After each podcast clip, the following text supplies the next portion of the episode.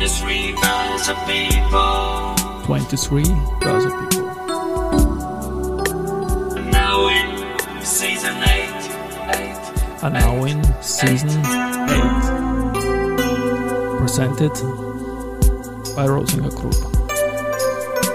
Presented by Rosinger Group.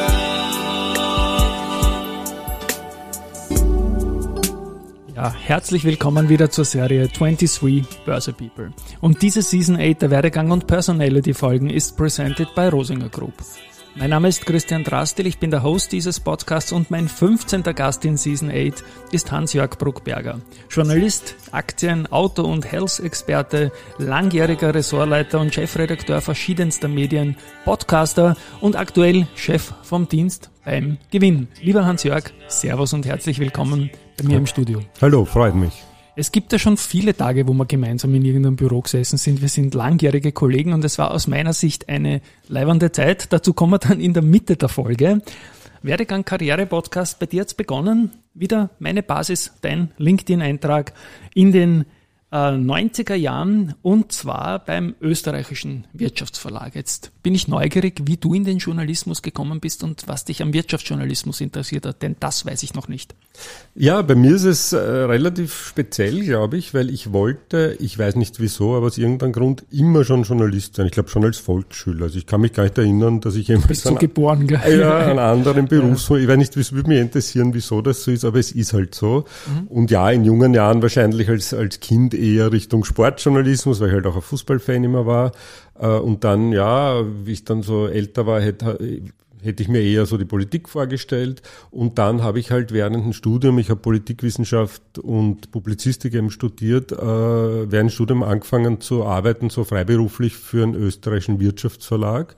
Das hat damals noch zur Wirtschaftskammer gehört und die hatten so verschiedene Fachzeitschriften. Und ich habe geschrieben für fürs Lehrlingsmagazin, das war quasi ein Jugendmagazin, was alle Lehrlinge mit, ich glaube, 200.000 Stück Auflage bekommen haben. Und dann, weiß nicht, lustig eigentlich für die, für, da gab es eine Parfümeriezeitschrift, da habe ich die Männerkosmetik gemacht. Schön. Ja, da habe ich immer die Proben bekommen.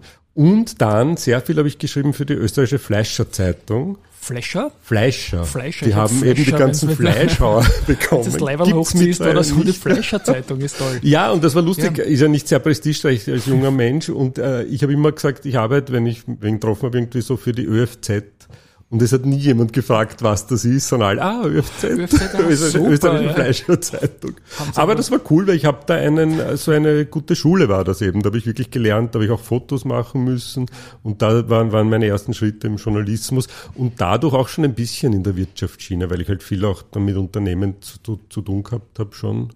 Spannend, spannend. Das habe ich überhaupt nicht gewusst. Ein interessanter Themenmix natürlich. Ne? Ja, man, sehr, aber stimmt, man lernt, man, man lernt viel. Kaffeejournal hat es auch gegeben. Kaffeejournal, ja, kann man kosten.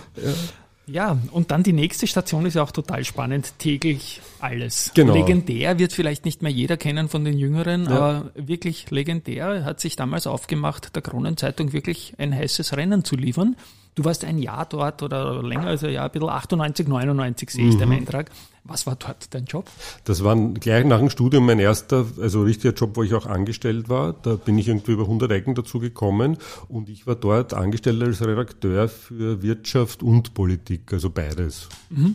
Spannend. Ja. Und habe aber dort schon äh, dann letztendlich viel Wirtschaft gemacht, weil da gab es nicht viele, die Wirtschaft gemacht haben. Und da bin ich schon in diese Wirtschaftsschiene gekommen, habe zum Beispiel auch, lustig, aus heute sich kommt, kommt man sich alt vor, da gab es noch, ähm, da war das Internet gerade mal, sag ich so, am Anfang, also wir hatten damals noch nicht Internet auf unseren Arbeitsplätzen und so. Wir hatten noch Teletext für die Kurse, beziehungsweise habe ich immer kurz am, am vor Druck, also bevor wir in Druck gegangen sind, am Abend immer mit einem Herrn von der BAWAG telefoniert, der mir die Kurse durchgesagt Na, hat, herrlich. Ja. wo der Tau steht und wo der Artikel steht und das habe ich dann eingetippt. Sehr lustig irgendwie. Und da bin ich dann mit der Börse auch so beruflich in Berührung gekommen und dann war, ich weiß nicht mehr, was es war, aber es war irgendeine gröbere, also gröber, irgend so eine kleine Krise oder Korrektur. Es ist an den Märkten zugegangen und da habe ich dann einen Marktbericht geschrieben und halt recherchiert, was da los. Ich glaube, mit Asien, glaube ich, war da genau. irgendwas. Osteuropa hat es ein bisschen erwischt und Asien vor war da, allem. genau, Ende der 98. 90er. Ja, genau. Ja. Und da, das waren halt so meine ersten journalistischen Berührungspunkte, dann selbst bei Delch alles schon ein bisschen mit der Börse, ja.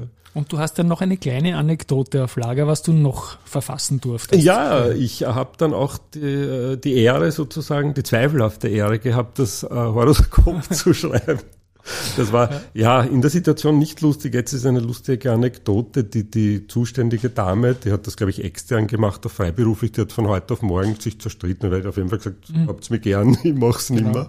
Und dann bin ich äh, zu spät gekommen in die Morgensitzung und da haben sie gerade geredet, wer macht das, weil bei einer? Tageszeitung, das musste täglich, war ein wichtiger Ja. Teil, Seite, wer macht jetzt das Horoskop? Und dann ich so, ah, Entschuldigung, ich bin verspätet und dann alle so, Bruckberger. und dann hatte ich, ja, habe ich glaube einen Monat lang das Horoskop gemacht. War eine Challenge, weil jeden Tag zwölf sozusagen so Absätze, also zu jedem eines und dann noch das Horoskop fürs Geburtstagskind des Tages. Und nochmal, man muss sich vorstellen, kein Internet. Das heißt, ich habe mir damals ein Buch besorgt, äh, wo allein wo diese Fachausdrücke drin waren, der Mond steht im Uranus Ja, oder genau. keine Ahnung, ich interessiere mich nicht, gut, ne? nicht Ja. wirklich dafür. Ich so wie man nicht Aktienanalysen macht halt auch. Genau, ne? so ist eigentlich ungefähr, genau so. dasselbe. Ich habe eigentlich nicht einmal eine private Affinität dazu. Aber was ganz lustig ist, erstens ist eine lustige Geschichte und zweitens lernt habe ich halt da schon früh gelernt, was bis heute oft so ist im Journalismus, dass man halt flexibel sein muss und auch ein bisschen improvisieren muss und Mhm. sich helfen, äh, zu helfen wissen muss. Also es war da durchaus ein bisschen Freestyle drüber, über dem Basiswissen aus dem Buch, oder? Wenn ich das aus heute... ja, Naja, Ein bisschen halt, genau. Und hat's da ich habe mich bemüht. Hat es der Leserinnen Leserfeedback gegeben zum Horoskop, die gesagt haben, Herr Bruckberger, Sie haben mein Leben in eine neue Bahn geleitet. Ich habe den Da- Partner meines Lebens. Nein, das nicht, aber ich habe mir Jahre später gedacht, dass es eigentlich gar nicht so ohne ist, ne, weil du Ja. ja, doch vielleicht, es gab stimmt. ja auch, glaube ich, viele ältere Leser bei dieser Zeitung, äh, dass da jemand wegen mir dann, ich weiß es nicht, keine Ahnung, irgend, irgendeine seine Handlung nach Genau. dem ausrichtet, was ich schreibe. Ja, aber why not? Aber es wird, so wie ich dich kenne, wird es nichts Böses gewesen Nein, sein. Und überhaupt. dann haben Es ist nur vielleicht Leute ein gutes Leben. es ist nur schwierig, wirklich zwölf verschiedene Sachen und das jeden Tag, ohne sich zu wiederholen, ist gar nicht so einfach.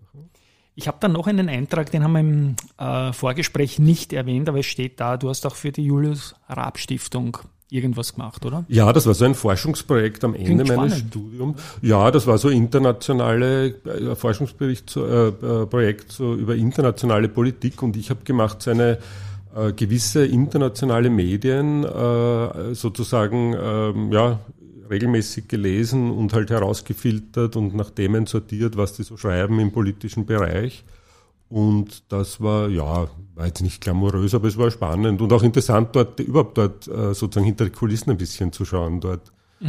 Weil er das sehr politisch auch war, war eigentlich interessant. Also ein toller Name und eine tolle Adresse. Und jetzt sind wir bei der Station angelangt, Ende der 90er Jahre beim Wirtschaftsblatt, wo wir uns kennengelernt haben. Und ja, wir haben es jetzt im Vorgespräch nochmal geschärft. Vielleicht haben wir uns schon kennengelernt, bevor du noch dort angefangen hast, weil man geht einmal hin und stellt sich vor, oder? Und ich glaube, da war ich auch dabei. ja, ich irgendwie- glaube ich- ich tatsächlich, glaube auch, dass ja, du, dass ich mein Schragel. Vorstellungsgespräch mit dir und mit der Bettina Schragel hatte. Liebe Grüße, Bettina, Ja. Richtung Semperit jetzt. Die, ja, Genau, die war meine erste Chefin Genau. damals, die war Ressortleiterin und ich habe so in Erinnerung gehabt, dass du stellvertretender Ressortleiter warst. Genau, ich das glaube, kann, ja, ich glaube, sie war die Ressortleiterin und ich hatte den Bereich äh, Börse, Buch und so weiter, all diese Aktiengeschichten über Ja, im ja, Ressort. ja. Also ich glaube nicht, dass ich nominell der Stellvertreter war, aber ist ja wurscht. Aber halt, ich hatte. Mehr für die Börse und mehr, sie mehr Genau. für die Corporate-Berichterstattung. Und, Ja. und das war halt dann trotzdem auch ein bisschen der, der Sprung ins kalte Wasser. Ich hatte zwar schon die journalistische Erfahrung, aber halt so Hardcore-Börse in dem Sinn noch nicht. Und da wir hatten ja damals den Bloomberg, der damals ja noch so eine ganz spezielle Ja. Tastatur hatte, was auch abschreckend war, wenn man sich nicht auskennt. Und da wart ja auch du alle sehr nett und habt mir das alles gezeigt. Da hat es ein paar Spezialisten gegeben, die Ja. wegen am Bloomberg den Job auch genommen Ja. haben, glaube ich. Ne? Wir Ja. alle können unseren eigenen Namen nennen, die sind gar nicht, nicht suchen müssen, die sind immer beim Bloomberg gewesen. Ja. Ja, na, es war schon gut und es war eine kleine Fremdsprache.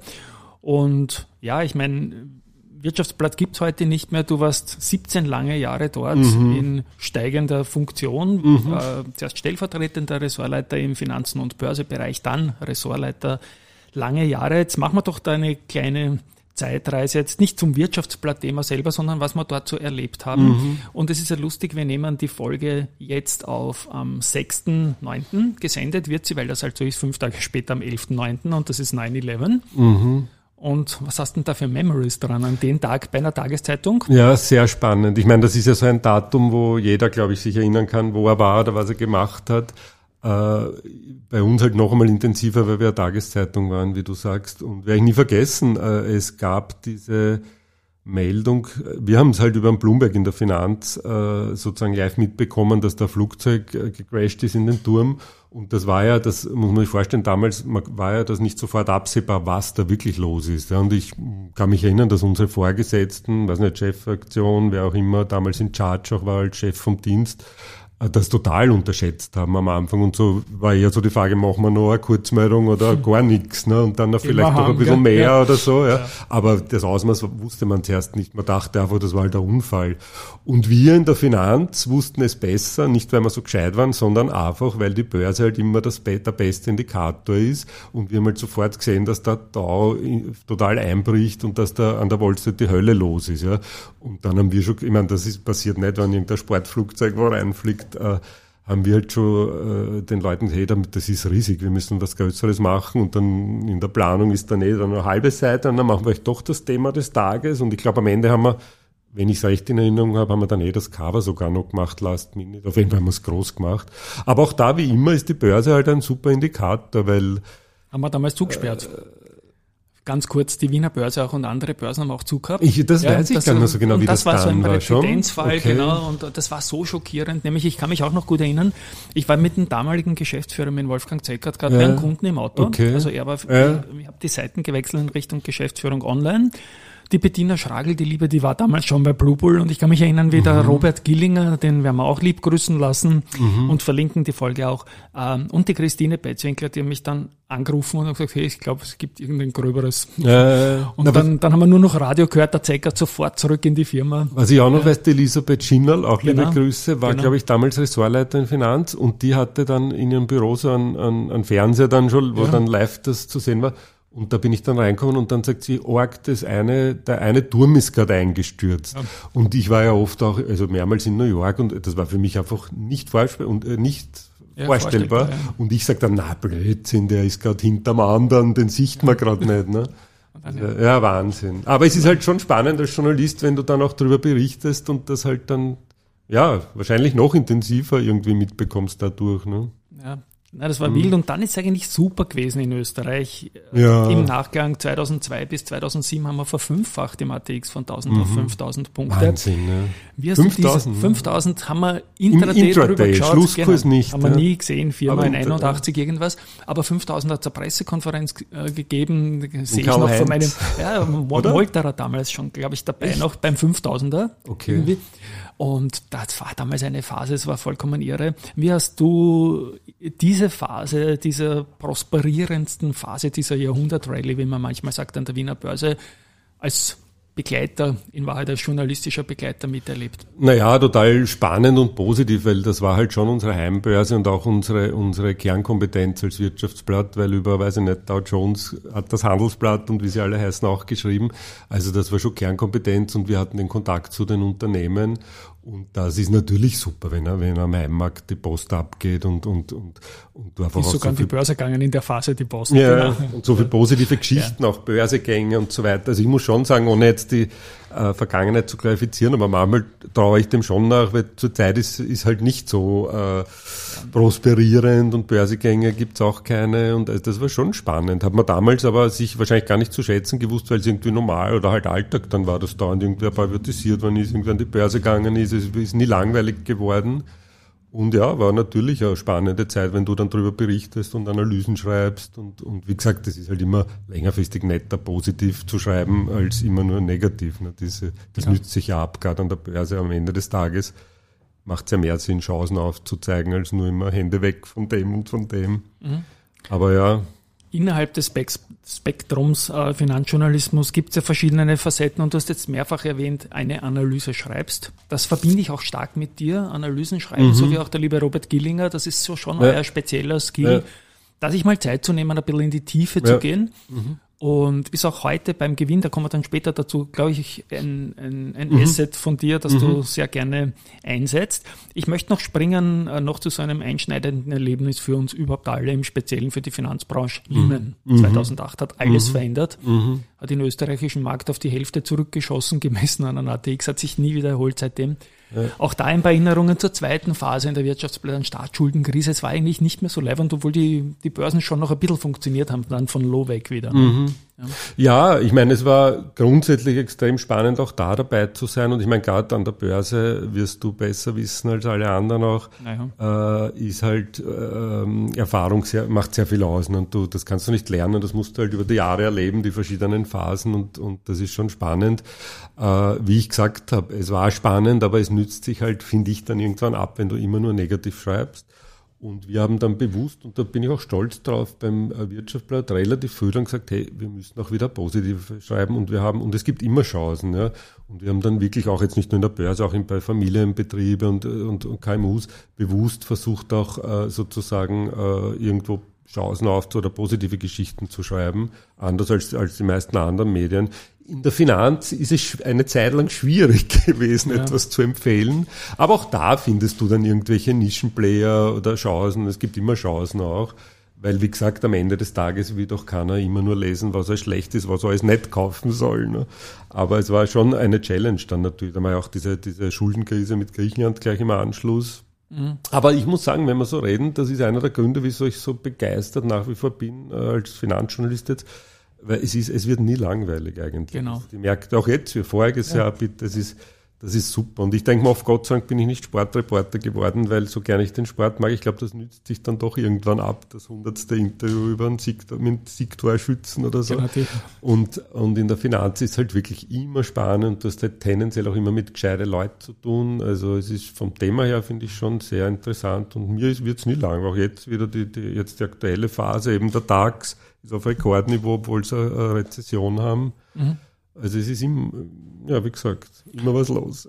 Also ich, ist jetzt schwierig zu sagen, ich kann es nur vermuten, das Wirtschaftsblatt hat es dann leider nicht geschafft. Österreich ist nicht so toll in Finanzthemen generell und deswegen ist es auch schwer für eine spezialisierte mhm. Tageszeitung. Mir tut's leid, ich glaube, dir tut's auch mhm. leid. Und ich glaube, deswegen bist du dann auch in einen anderen Bereich des Journalismus gewechselt, weil es einfach den Arbeitgeber halt leider nicht mehr gegeben hat. Ja. Und ja, Chefredakteur Medical Tribune. Ja, ein gewisser, klingt, klingt ja irgendwie nach, klingt ja ganz mächtig. Ein gewisser Wandel, ja. Und gleichzeitig hast du auch PR gemacht für ein spannendes Unternehmen Sesam, mhm. Head of Communications dort. Bitte auch ein paar Worte zu dieser mhm. Zeit. Mhm.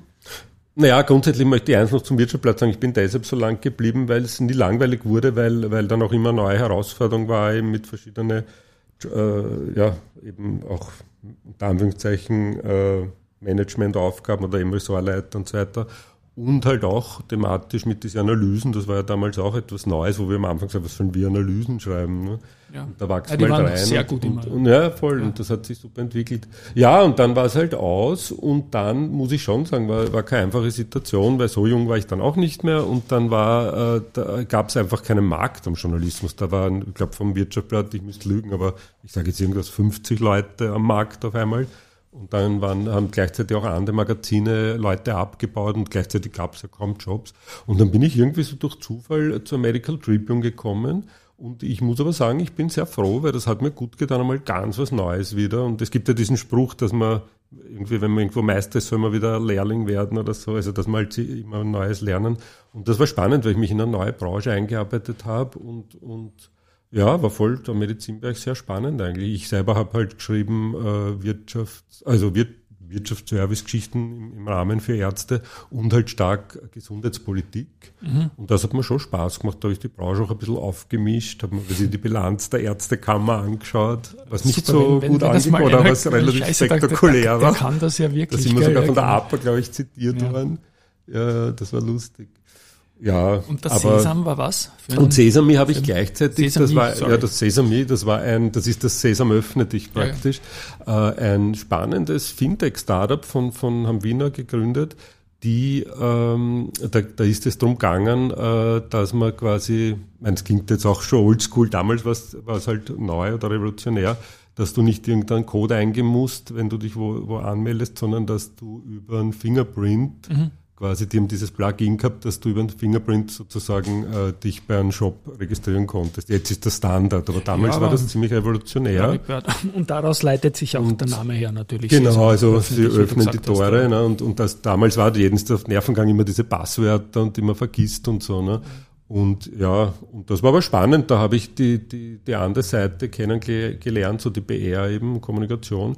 Und da haben wir auch recht viel, da haben wir damals auch sehr viel gepostet auf Social Media und dann, und, und dann habe ich sie auch ein bisschen in, in, in in Medien, sogar Medienberichterstattung haben wir dann gehabt.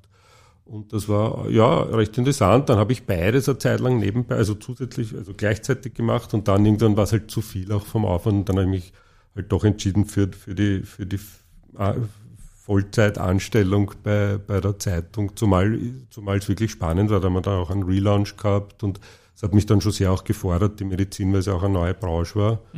Und da war ich dann, glaube ich, drei Jahre bei der, Genau, und die Überleitung, die ist jetzt äh, witzig. In, im, Im Vorgespräch, ja, wir haben die großen Termine, die von außen auf uns eingehagelt sind, 9-11, Lehman und so weiter, gehabt. Und da ist natürlich nicht zu vergessen, der März 2020, der Beginn der Pandemie, die uns alle aus die Socken kaut hat, irgendwie in, in unterschiedlichsten Arten.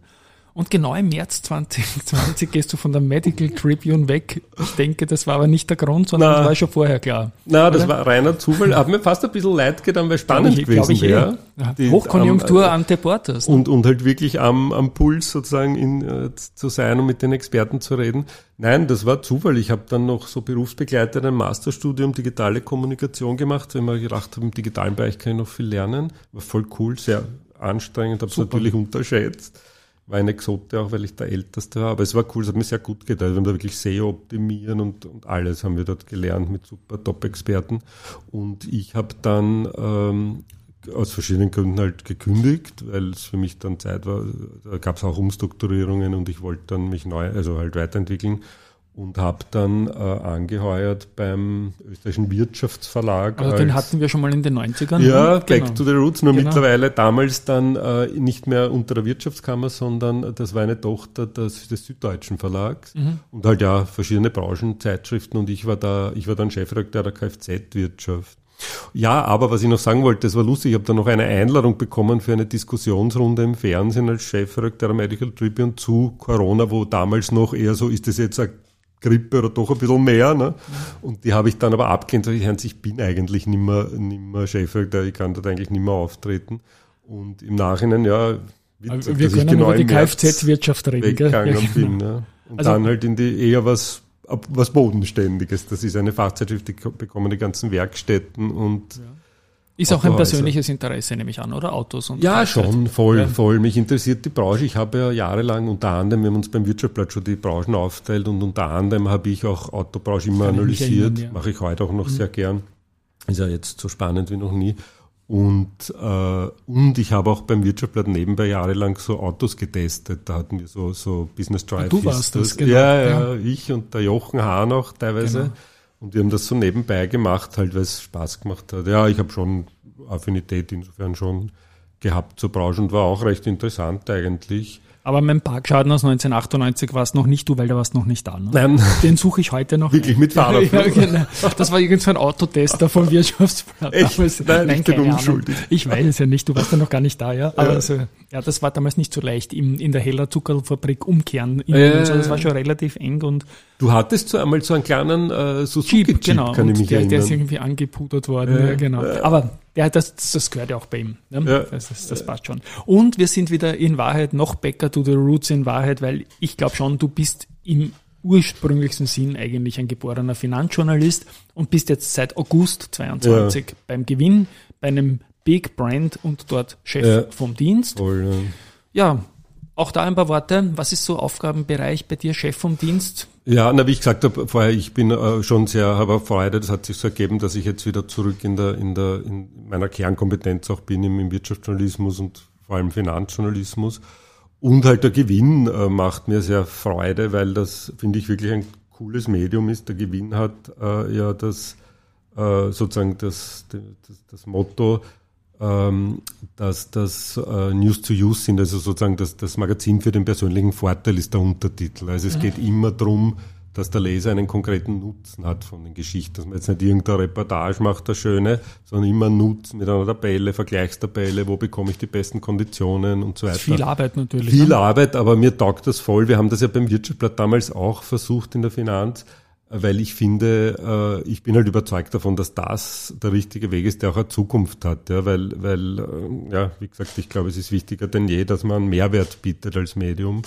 Ja, und dann gefällt es mir halt auch, wenn man wirklich jetzt auch wieder, wir haben die, die, die, die äh, Cover-Geschichten haben teilweise zwölf Seiten oder so, also da kannst du wirklich in die Tiefe gehen und gut recherchieren und das macht, macht schon Freude. Und das super, jetzt nicht zu schleimen sozusagen, aber super Team. Ist doch schön, wenn man das sagen ja, kann. Ja, voll, ne? wir auch wirklich ein super Team, da sind wenig Fluktuation, da sind viele schon, weiß ich, 20 Jahre oder länger dabei und das ist so ein, für mich auch interessant, erstmals in meiner Karriere ein Familienbetrieb, also nicht von einem Konzern und das hat schon Qualität, eben der Dr. Weiland ist ja der Besitzer und Gründer und der schreibt selber auch noch total viele Geschichten und der ist selber auch so mit Leib und Seele, sage ich jetzt Journalist und das hat schon eine, äh, irgendwie eine Qualität, finde ich, wenn du jetzt einen, einen Chef auch hast, der selber sozusagen weiß, worum es geht und nicht jetzt nur Manager ist und noch nie im Journalismus jetzt noch nie eine Geschichte geschrieben hat, sage ich mhm. mal. Ne?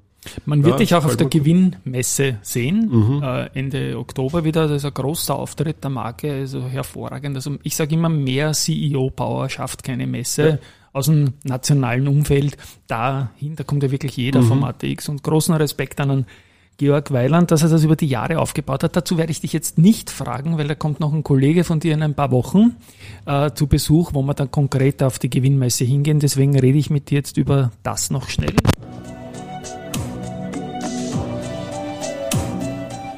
Gewinn, der Podcast für Geldanlage, Aktien und Immobilien. Genau, da habe ich jetzt nur mein Mikrofon hingehalten. Das ist jetzt nicht die Original-Soundqualität, aber wir haben einen Audio-Sample reingeholt, was man da zu erwarten hat. Und da spielst ja du mit deinen Analysen, ja. die man mehr eine wesentliche Rolle und ich liebe es, wie ihr das macht. Aber bitte auch ein paar Worte zum Podcast. Ja, genau, der entwickelt sich sehr gut, also haben wir recht Freude auch und kommt gut an bei den Lesern, auch von den, von den, von den Zugriffen her. Und ich mache vor allem, äh, also im Print und dann auch, auch im Podcast die, die Aktie des Monats heißt das bei uns. Das ist immer eine Doppelseite zu einer Aktie, wo man halt auch in die Tiefe geht. Du hast das ja angesprochen, so analysiert auch. Und das macht mir riesen Spaß, allein schon die Auswahl. Ne? Du kannst mhm. weltweit, ich meine, wir konzentrieren uns halt wirklich auf die Blue Chips, aber du kannst weltweit wählen äh, aus dem S&P 500 und was, oder Stock, aus den Eurostocks, was für eine Firma suche ich mir aus und, äh, und warum. Und das allein macht schon Freude, dass man da halt und dann halt wirklich in die Tiefe geht und sagt, äh, eben, wie schaut's aus bei der Aktie und wie sind die Kennzahlen und so weiter. Und im Peer Group Vergleich auch. Und was wollte ich sagen? Ja, und das stellen wir dann eben auch im Podcast vor. Und ja, kommt, glaube ich, ganz gut an. Und wir versuchen halt auch immer eine, logischerweise eine, eine Aktie zu nehmen oder einen Konzern, der halt eine, wo irgendwie eine coole Story ist aktuell. Zum Beispiel haben wir General Electric, die mir auch, die ich ja von früher kenne, und die mir aufgefallen sind auf der, auf der Performance-Liste, dass die Nummer drei auf ein Jahressicht sind im S&P 500. Ich denke mal, G, die hat man schon so abgeschrieben gehabt, ne, ist Kursleiche. Ich denke mal, wieso, die sind besser wie Meta und, weiß ich nicht, Netflix. Und da habe ich halt nachrecherchiert und stellt sich heraus, da ist plötzlich wieder Feuer drin, weil sich die aufspalten und, und sowas ist halt, finde ich, recht spannend. In dem Fall überhaupt nicht. Das ist vom, vom Edison gegründet worden, 19, weiß ich nicht, 1890 oder so. Jack Whale, Stillegende schlechthin. Ne? Ja. Also jedes Managementbuch über Skills mhm. ist von ihm inspiriert irgendwie. Waren übrigens der wertvollste ja. Konzern der Welt, äh, also sozusagen das Apple von, weiß ich nicht, im Anfang der 2000er oder so. Waren die, ja, so die, Ende 90er, 2000er. Äh, wie die, wie waren die, die der wertvollste genau. Konzern der Welt. Haben dann total herunter, also sich negativ entwickelt. Und wie gesagt, jetzt auf einmal auch mit so Legenden wie Exxon gebettelt damals. Ja, und dieses, ja. Das ist Wahnsinn. Und sowas ist halt ja, spannend, finde ja, ich voll. Ne? Und, und wie gesagt, das versuchen wir im Podcast halt dann auch zu transportieren, wo man es halt dann anders rüberbringt. Ne? Im Print hast du die ganzen Grafiken und, und für die, für die Zahlenfreaks Tabellen und Charts natürlich, aber im Podcast machen wir es halt äh, dafür so auf Interviewbasis und halt. Ja, kommt sehr entspannt rüber. Entspannt, ja. Da war vor kurzem auch eine Folge zu Weltmarktführern aus Österreich, mhm. nicht nur börsennotierte, mhm. aber auch da habe ich mich natürlich gefreut. Mhm. Das ist mein täglich Brot natürlich darüber zu reden und schreiben. Weltmarktführer aus Österreich jetzt keine Prüfung, aber nenn's den Hörerinnen und Hörern vielleicht noch zwei, drei, die an der Börse notieren. Ja, na, es gibt ja generell sehr viele und sehr viele an der Börse und äh, ja, Meier Mellenhof, Karton fällt mir ein, dann teilweise Andritz, ja. die Föst im Schienenbereich zum Beispiel, Schienenweichen.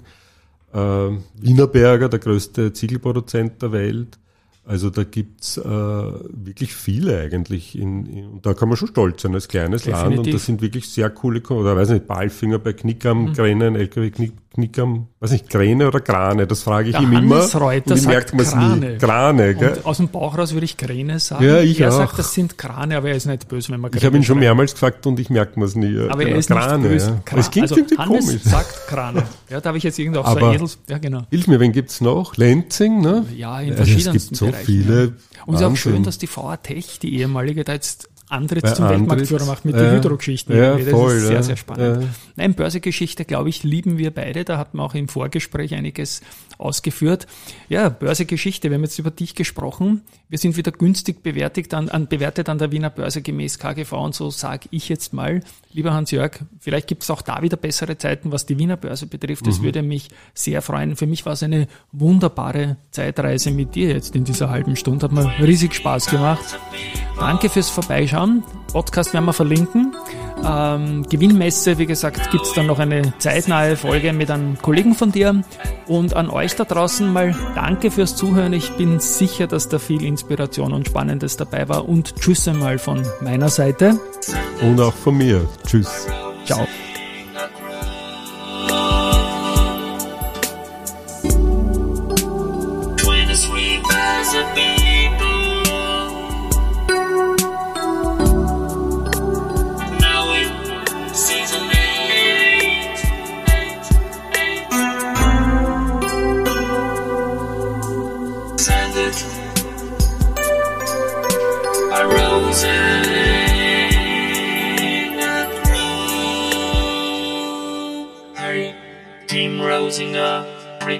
You for Equity Star.